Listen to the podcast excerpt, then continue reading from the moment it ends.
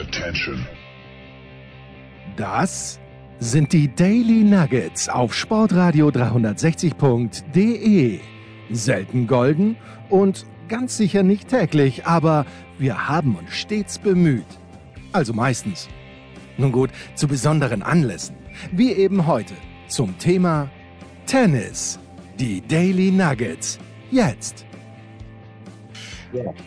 So, Herrschaften, in Linz haben wir sich versäumt, wie der Wiener sagt, aber jetzt sind wir halt fernmündlich miteinander verbunden. Der Tennisprophet Andreas Dürieu und ich. Arni, was hast du uns über Linz zu erzählen? Du warst nur einen Tag dort oder magst gar nicht über Linz reden. Du hast Emma Raducano gesehen, ich nicht. Das möchte ich an dieser Stelle sagen.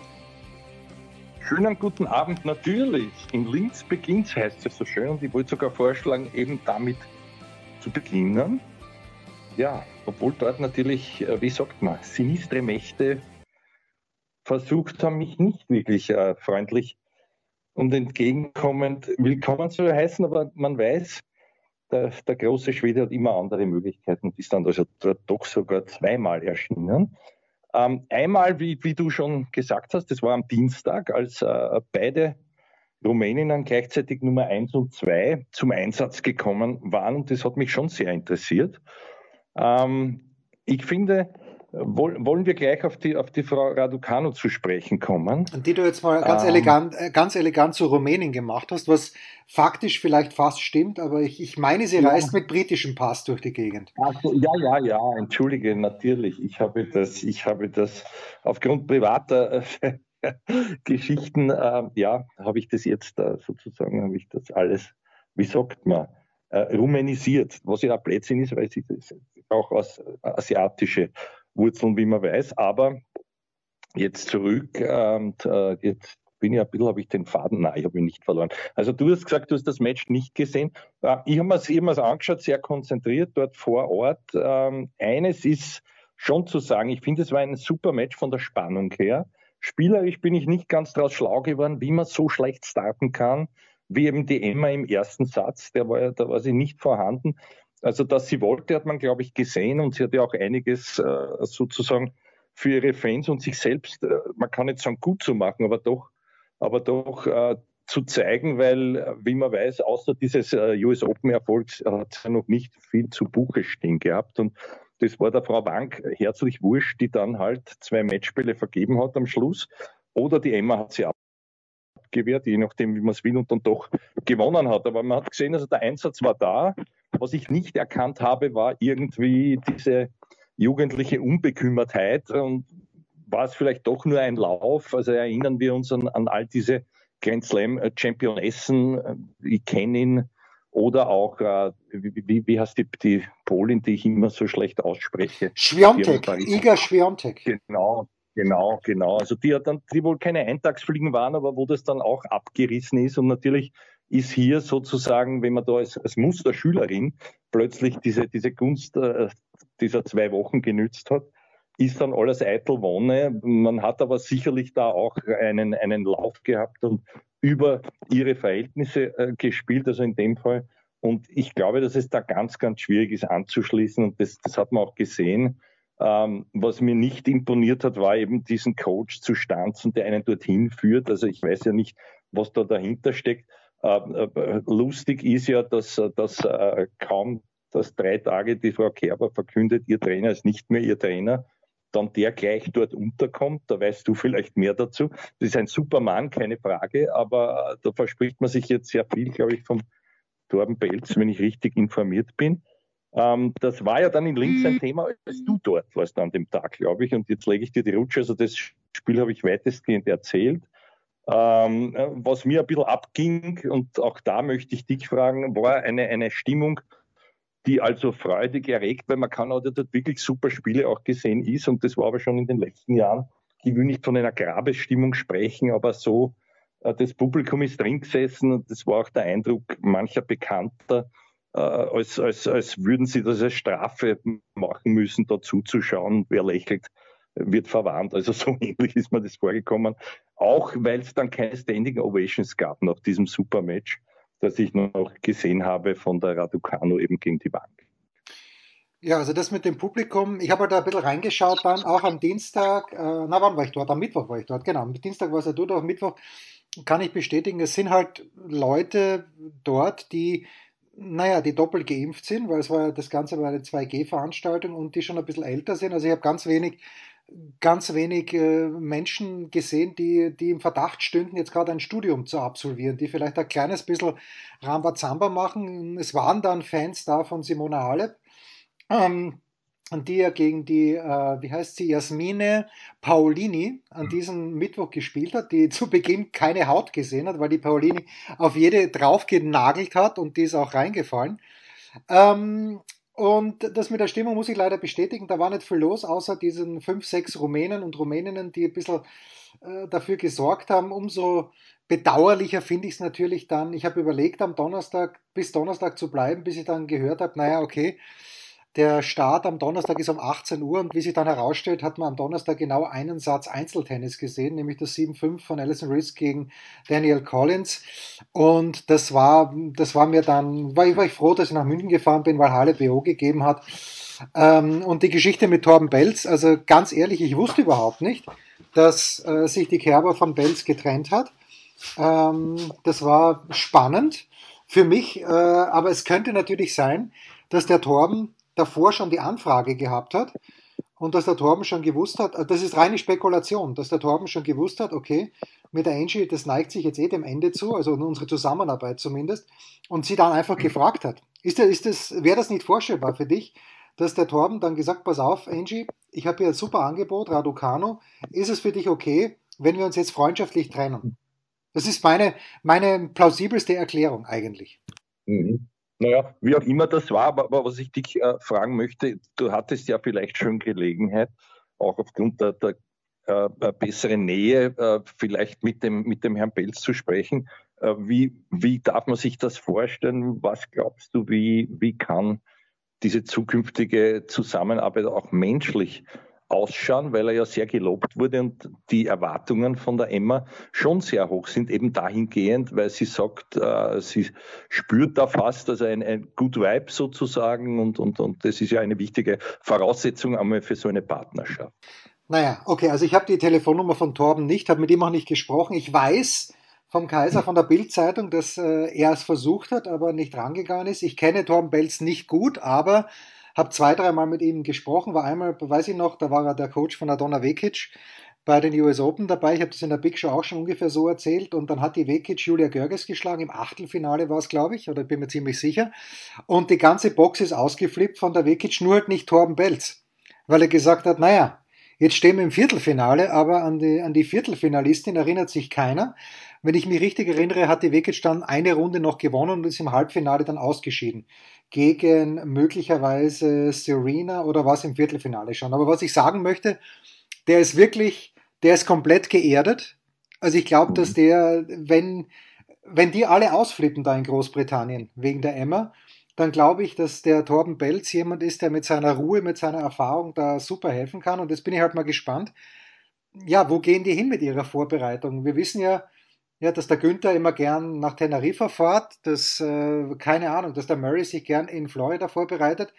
Ich hoffe halt sehr für die Emma, dass sie nicht irgendwo daheim traurig in England sitzt, bei schlechtem mhm. Wetter, sondern dass sie irgendwo hinfährt. Aber da bin ich komplett überfragt. Komplette ja, Spekulation, ja. aber ich glaube, ich glaube, dass er, ich glaube, dass das spannend ist, weil es ist ja so, die Angie, ich weiß gar nicht, wann er zur, zur Angie gekommen ist, aber ich bin mir, glaube nicht, dass er sie ganz jung kennengelernt hat als Coach die Vekic hat er bekommen, als das eigentlich schon eine fertige Spielerin war.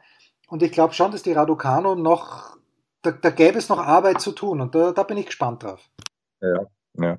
Na gut, danke für die Schilderung. Also wir können mehr oder weniger jetzt nur mutmaßen. Ich hoffe auch natürlich für, für die Emma, dass sie das in der, in der Wärme verbringt. Äh, was mich beeindruckt hat übrigens, ist natürlich diese, diese äh, noch naja, sagen wir, jugendlich ist sie ja nicht mehr, aber diese, diese körperliche Fitness, die sie, die sie hat in ihrem jungen Alter, wo, wo sie also, glaube ich, vielen voraus ist, also das ist mir schon aufgefallen, dass die also wirklich super beisammen scheint und, und sich auch gut bewegt und so. Also von daher, daher muss ich sagen, traumhaft. Äh, schlagmäßig hat mich jetzt nichts wirklich vom Stockerl gerissen und auch einen Spielplan oder ein Konzept, aber das ist leider die Damen mögen mir verzeihen, im Damen-Tennis für mich oft nicht ersichtlich.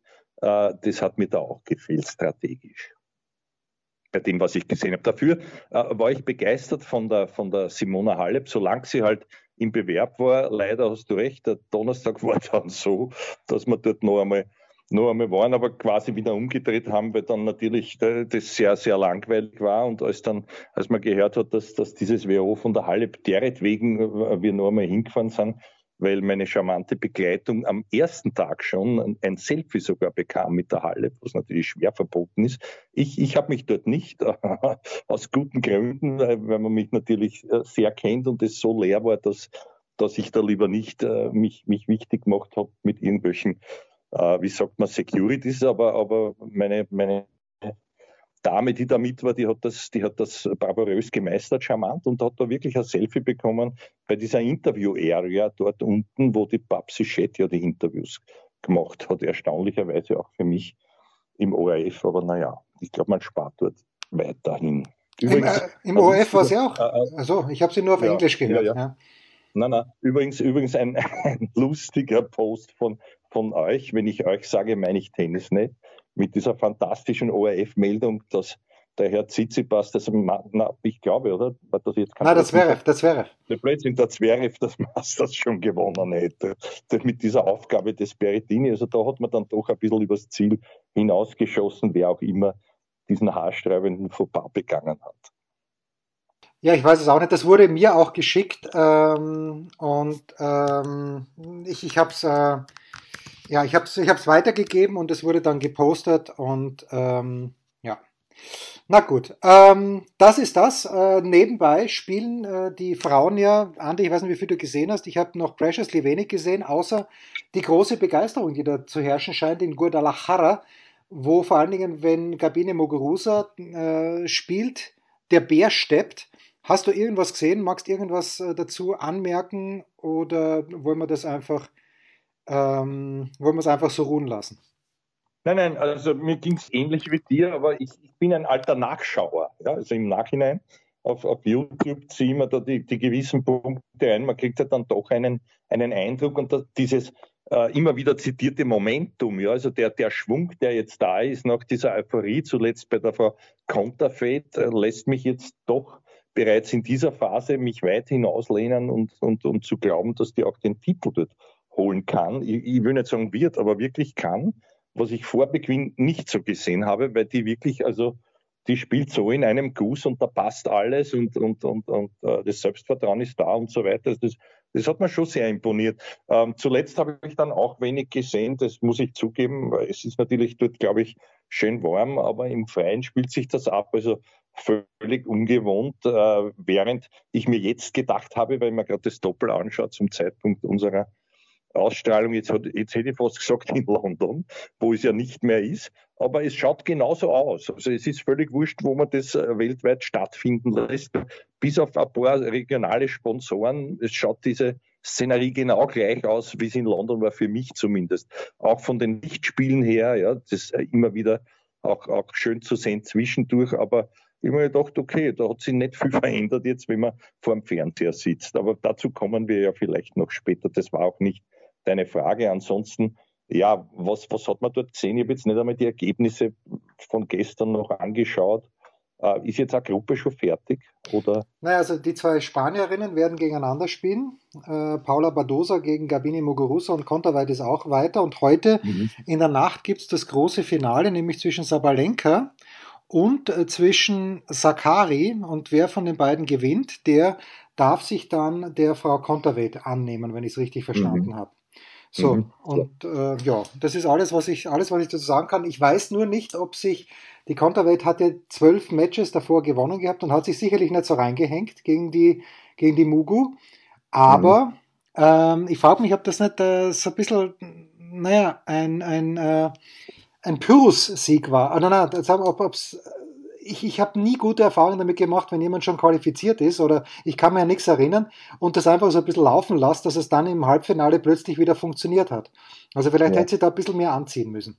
Ja, also das, das ist auch mein Eindruck gewesen. Schön, dass du es gesagt hast, weil sonst hast du wieder, ich bin negativ vielleicht der Muguruza gegenüber. Das ist gar nicht der Fall, aber das kann natürlich eine Pyrrhus-Niederlage gewesen sein, wenn sie, das wollte ich damit sie strategisch, sagen. ja, wenn sie, wenn sie strategisch bedingt gewesen wäre, was wir auch nur in den Raum stellen, glaube ich. Viel mehr, viel mehr sollen wir nicht machen. Ähm, ja, andererseits natürlich, warum soll sich die, was der, im Hinterkopf hast du, ich bin schon qualifiziert oder mehr oder weniger, ja, wenn nicht alles schlecht läuft oder, oder was ist eh schon vorher und, und damit ist natürlich dann die Luft ein bisschen draußen. Die andere spielt ums, ums Überleben und ums Leiberl und, und hat das also dahingehend genützt. Ja. Jo. Was soll man dazu sagen? Also sie war schon qualifiziert und deshalb war es ihr insofern ja. wurscht. Das hat ihr natürlich ja. ein paar Wetterlistenpunkte und ein bisschen Geld gekostet, aber mein Gott, sie hat ja von beiden genug. Pause und dann sprechen wir über Turin. Was gibt es Neues? Wer wird wem in die Parade fahren? Wir blicken in die Glaskugel. Ja, und was äh, der Tennisprophet Andreas Durieux schon angesprochen hat, ähm, das, das möchte ich gleich in eine Frage ummünzen, Andi. Wenn man jetzt schon dieses Finale aus dieser herrlichen O2 Arena aus London nach Turin verlegt, hätte man das nicht dann, und das, ich zitiere jetzt nur Ben Rothenberg von der New York Times, aber der meinte, na, eigentlich schade, hier hätte man die Chance gehabt auf einen wirklichen Neuanfang und dann schaut es doch wieder ganz gleich aus wie in London. Wie siehst du das? Aha.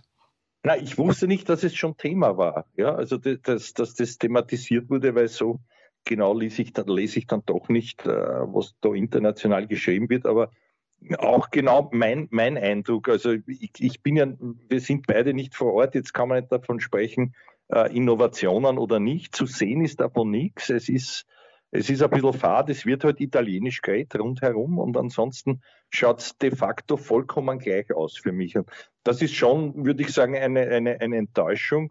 Ähm, ich weiß nicht, was man erwarten hätte sollen oder können. Vielleicht ist das auch ein, ein Auftrag der ETP dann, dann können die Veranstalter nichts dafür. Aber gerade Italien ist doch kreativ-künstlerisch angehaucht in allen, in allen Sparten der, der Kunst eben oder der Künste, sage ich jetzt einmal. Da ist das schon ein bisschen, ein bisschen enttäuschend für mich. Ja, auch. Und, und was ich ansonsten sagen möchte, also allzu viel habe ich noch nicht gesehen. Es war ja auch noch nicht viel.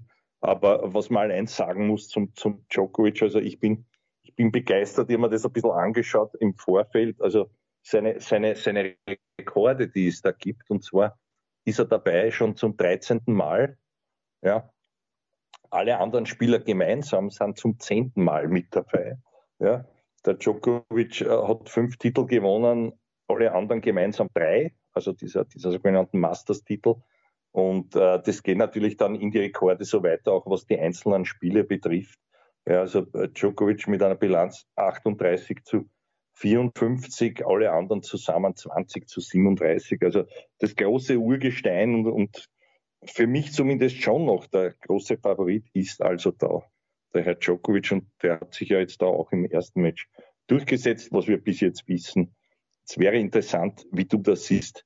Wer kann er am meisten fordern? Medvedev noch nah oder wie hat er der Zwerg gefallen? Ist das aussagekräftig angesichts dieser Verletzung von Berrettini? Na, die Verletzung erst einmal den ersten Satz. Zu Beginn denkst du dir, muss das Zverev gewinnen, weil da war er wirklich besser, da hat er Chancen ausgelassen. Dann so ab 4-4 war Berrettini besser. Das Tiebreak muss eigentlich auch Berrettini gewinnen. Was heißt muss, aber hat irgendwie ein bisschen die Nase vorn gehabt, finde ich. Ähm, Zverev ist gut, ist gut drauf und was ich habe Djokovic heute ja auch die Pressekonferenz noch gesehen, also wir nehmen Montag auf. Der sagt halt wie alle anderen auch, dass es echt vergleichsweise schnell ist, dass sie mit komplett anderen Bällen spielen wie als in, nicht wie, als in Paris, in Paris-Bercy. Und das ist. Alles wie. Alles wie, alles wie, alles wie, genau. Und das ist halt, äh, und das ist halt Aufschlag, dass es die guten Aufschläger bevorteilt. So, jetzt ist aber Medvedev jemand, guter Aufschläger, ja, aber der hat ja auch gesagt, ihm ist es zu schnell, weil er braucht eigentlich länger mit seiner Vorhandausholbewegung. Rückhand geht er ganz gut. Zverev hat jetzt nicht so eine mächtige Ausholbewegung. Es bräuchte jetzt halt jemanden, also es bräuchte einen Federer in Hochform, der das ausnutzen könnte, wo es einmal ein bisschen schneller ist, wo man Aufschlagwolle spielen könnte, weil heute der Rüd hat sogar selber gesagt, naja, ich habe ihn sogar gefragt, da durfte ich fragen. Beim Djokovic durfte ich nichts fragen, aber beim Rüd durfte ich was fragen, habe gefragt, ob es wirklich so schnell ist, wie alle sagen. Und der hat gesagt, naja, dass er neun Asse schlägt, ist auch noch nicht so oft vorkommen und schon gar nicht gegen Djokovic. Also der Boden, mhm. der muss echt schnell sein und ich bin nicht gespannt, aber am Ende des Tages muss man auch sagen, wer gewinnt immer in Wimbledon die letzten Jahre? Jetzt sagen alle, Rasen ist nicht mehr ganz so schnell, aber gewinnen tut trotzdem der Djokovic und ich glaube auch, ja. ich glaube auch, also wenn er, wenn er sich spürt bis zum Ende des Turniers, wenn er nicht wieder so ein, ein Mental Blackdown, äh, Blackout hat, wie bei den Olympischen Spielen, da Mitte des zweiten Satzes, dann wird das auch mhm. gewinnen, glaube ich. Ja. Ja, also für mich, für mich wird sich Zverev steigern müssen, ja, obwohl ich ihm zuletzt Rosen ja, gestreut ja, habe.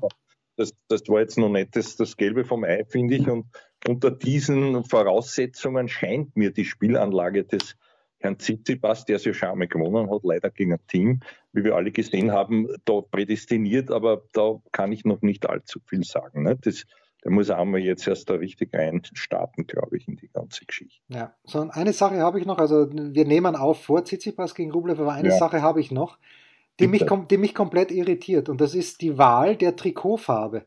Ist dir hm. aufgefallen, dass alle sechs Hanseln, die bis jetzt Einzel gespielt haben, außer Djokovic, der hatte eine Schulterpartie, die weiß war.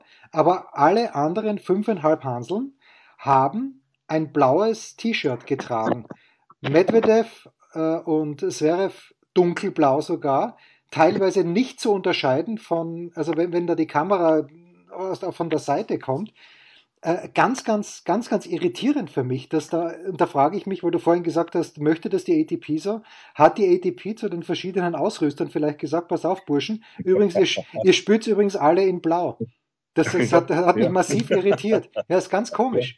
Na, so wie es seinerzeit war und dem äh, überaus sympathischen Elmar Oberhauser, der uns alle in Anzüge gezwängt hat. Also bei mir hat sich schwer getan. Ich mich dann mit ihm auch jahrzehntelang daraufhin, aber wurscht. Also, aber das, das kommt mir so ähnlich vor, als wäre da, sagen wir sozusagen eine, eine, eine wie sagt man, eine, eine Uniformierung im Gange hinter den Kulissen, zumal ja auch die Kulisse wie man nicht unschwer erkennen kann, dunkelblau ist bis, bis ganz hinten zum Platz. Ja, genau, und das meine ich. Dort ja. wird es dann, dort wird's dann hell, äh, weißlich bis hellblau. Also das, das ist wirklich wunderschön abgestimmt. Das Doppel, das ich jetzt anschaue, tanzt da ein bisschen aus der Reihe. Da haben die, die, die einen nämlich Kabalfahrer haben, glaube ich, blaue Hoseln und weiße Leibern. Also die haben das haben diese Vorschrift umgedreht und da bin bei den anderen, bei den Franzosen bin ich mir nicht sicher, ob dieses, äh, glaube ich, Lacoste-Dress, das, das mir persönlich nicht gelungen scheint, ob das schwarz oder blau ist. Also sonst hätten wir es wieder dunkel. Immerhin mit gelben Schulterchen.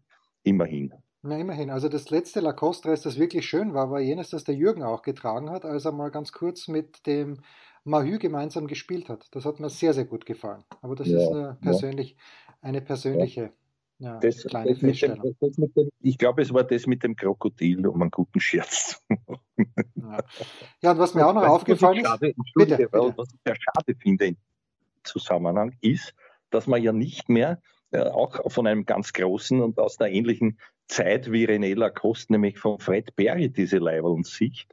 Das, das irritiert mich schon. Die waren ja auch eine Zeit lang ganz hip.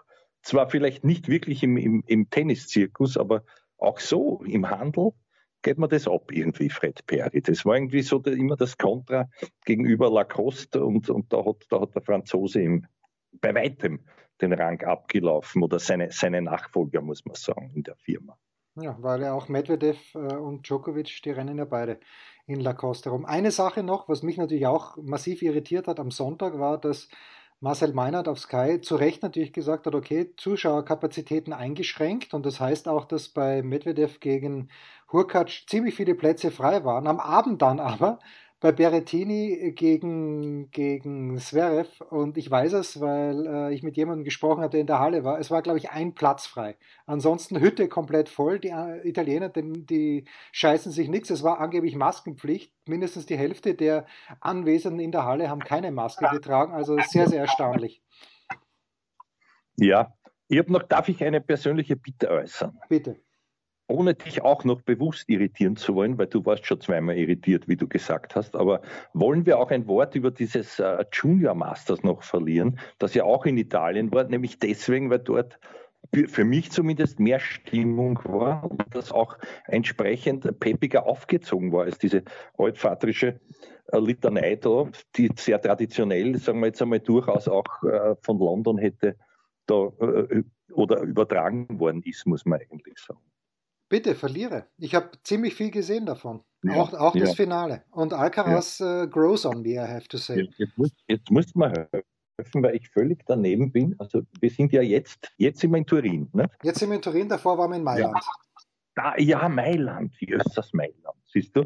Das ist halt auch wieder, wo ist es? Naja, Italien. Aber ich habe auch sehr viel gesehen und für mich dort die Entdeckung war eigentlich daher, daher äh, wie sagt man da, der kleine Argentinier, da gibt es ja schon andere, nämlich der Schwarzmann, und das, als, als wäre es eine, eine Kopie.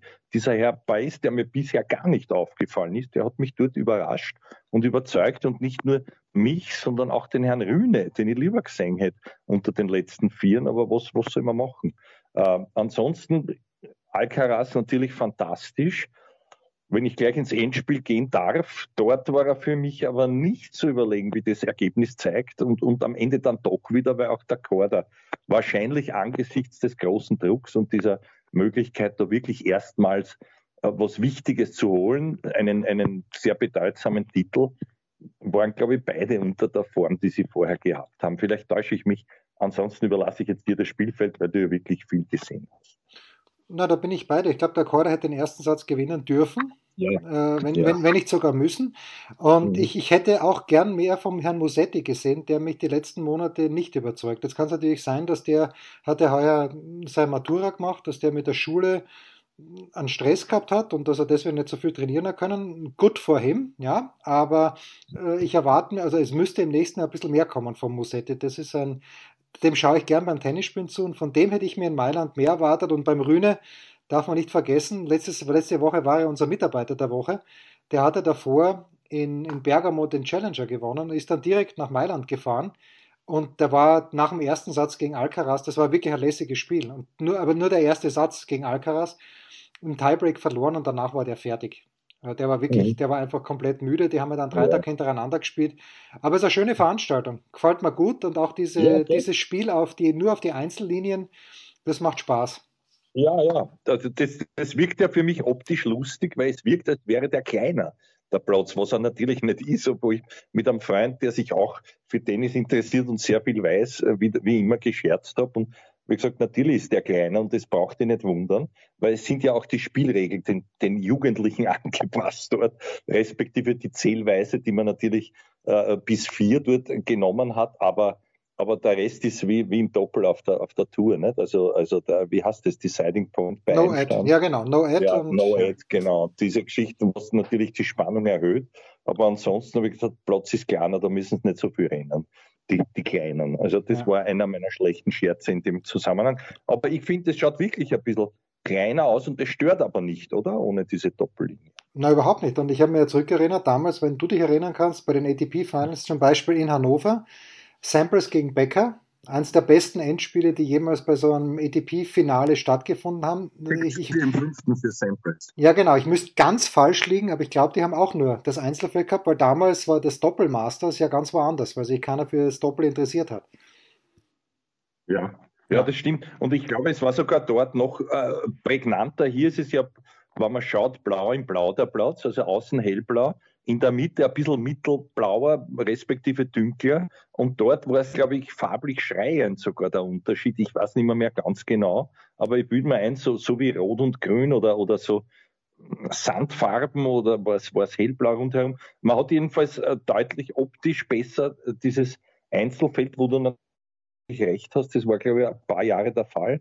Jetzt ist mir auch wieder eingefallen, ich habe es sogar kommentiert damals noch alles, also, dass das, dass das eigentlich gang und gäbe war und man hat sich schnell daran gewöhnt, ist ja wirklich wurscht. Nicht? Und, und zu zum Schauen ist es dann, ist dann natürlich wieder äh, die Frage, ob einem das gefällt. Ein bisschen reißt es dann halt im ersten Moment, aber wenn du das eine Woche lang siehst oder die paar Tage lang, dann haben sich auch die Zuschauer, glaube ich, dran gewöhnt. Wir haben uns daran gewöhnt, dass wir den Mitarbeiter der Woche küren und das machen wir nach einer kurzen Pause.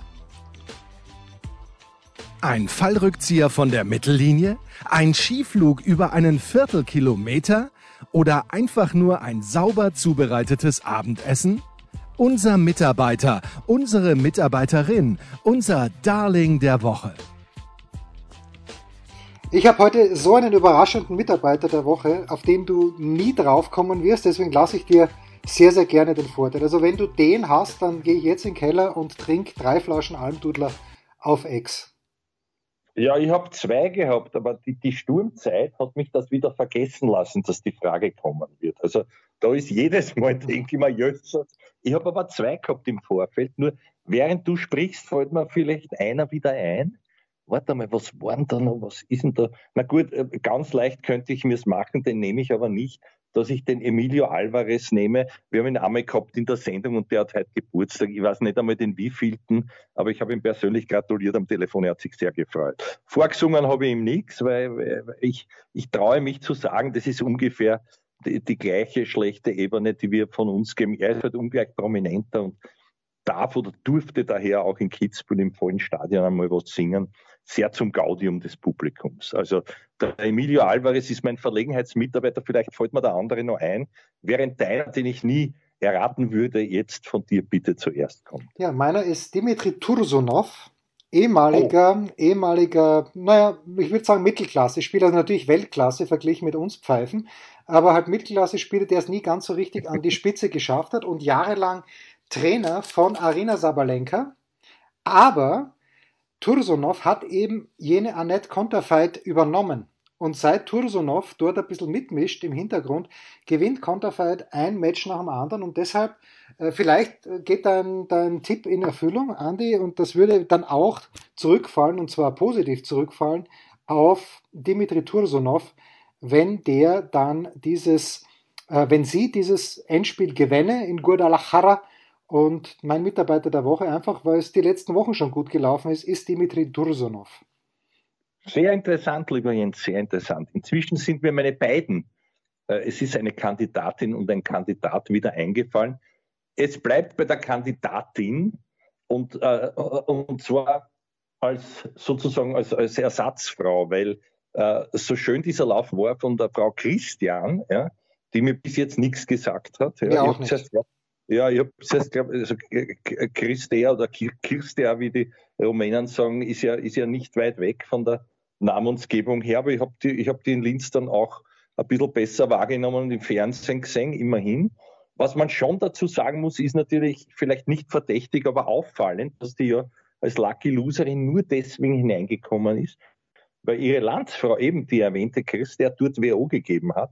Also damit ist sie einmal reingerutscht und und ob wirklich die Frau, jetzt hätte ich gesagt Kerber, die Frau Halle, die ansonsten Sympathieträgerin und bodenständig und lieb und nett und super und alles ist und auch dort war und sich so präsentiert hat, für die es wurscht war, ob die jetzt ein Finale spielt oder nicht, ja, ob die jetzt wirklich so verletzt war, dass sie das so kurzfristig absagen musste, das weiß ich jetzt auch nicht. Auf jeden Fall profitiert natürlich die auffallenderweise die, die, die, die Landsfrau da viel mehr davon und ist jetzt, glaube ich, nicht nur erstmals Top 100, sondern doch erheblich weiter vorne klassiert. Was schön ist für Sie, sie ist nicht meine Mitarbeiterin der Woche, sondern ein alter Schwede, vielleicht kommst du jetzt drauf. Ein alter Schwede, der diese Woche zurückgetreten ist, nämlich in Stockholm eigentlich. Äh, ja, ich habe es, glaube ich, irgendwo mitbekommen. Mit seinem letzten Viertelfinale im Doppel, jetzt, jetzt habe ich da schon sehr, sehr geholfen. Äh, ja, ich habe ein bildlich vor mir, aber ich, äh, Hans, äh, nein, Hans heißt er glaube ich nicht. Ich denke denk an den Handballspieler, er ist es aber nicht. Hilf mir bitte. Ja, und zwar es handelt sich um den 44-jährigen Robert Lindstedt, der also ah, also jetzt. Ja, ich hatte Hans Lindberg auf dem Zettel, aber der spielt den Linksaußen für die Füchse Berlin. Naja, damit warst du also nicht unmittelbar dran, weil, weil das ja dann doch sich nicht wirklich um Tennis handelt. Aber der Lindstedt war immer ein, ein sehr netter, bescheidener. Ich glaube, er hat ja auch mit, mit allen schon gespielt. Mit Marach kann ich mich nicht erinnern, aber mit Noel ganz sicher auch. Das, das war also ab und an. Und, und obwohl natürlich der Standardpartner damals der Herr Aspelin war vom, vom Julie, aber der hat im ähnlichen Alter wie auch der, der Noel selber, ich glaube, der hat es bis 45 durchgezogen, immer wieder mit Pausen jetzt erkannt, dass der Körper nicht mehr will und, und er daher auch nicht mehr kann. Hat aber noch einmal Viertelfinale gespielt, wurde dort entsprechend verabschiedet und, und, und das war also ganz groß über Stockholm. Sieger haben wir jetzt noch nicht gesprochen. Wollen wir das auch noch machen oder verlängert das die Sendung unnötig? Genau so ist es. Schluss. Das waren die Daily Nuggets auf sportradio360.de. Ihr wollt uns unterstützen? Prächtige Idee! Einfach eine Mail an steilpass@sportradio360.de schicken und ihr bekommt alle Infos. Und versäumt nicht die Big Show. Jeden Donnerstag neu.